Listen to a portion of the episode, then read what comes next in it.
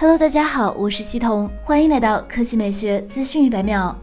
根据两份新公布的专利申请显示，苹果正在考虑为 Apple Watch 增加 Touch ID 和屏下隐藏式摄像头。其中一份专利名称为“具有密封按钮、生物识别传感系统的电子设备 ”，Touch ID 可以用于用户识别、设备解锁和应用授权。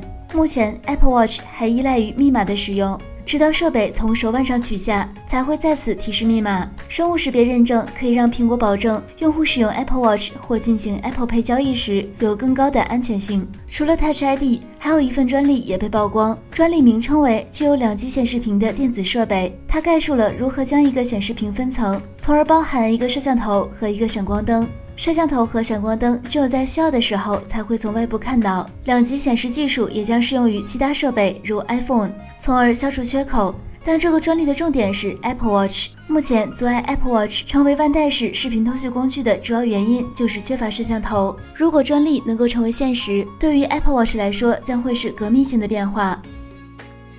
接下来来看第二条新闻。苹果公司宣布现已推出轻 App 码。轻 App 是开发者 App 中的一小部分，易于发现，并可在需要使用时快速启动，能让用户在短短几秒内开始并完成一次体验。据悉，开发者可以提供多种方式来帮助用户发现其轻 App。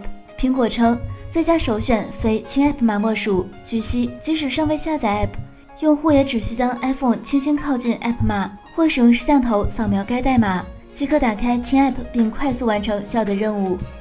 好了，以上就是本期科技美学资讯百秒的全部内容，我们明天再见。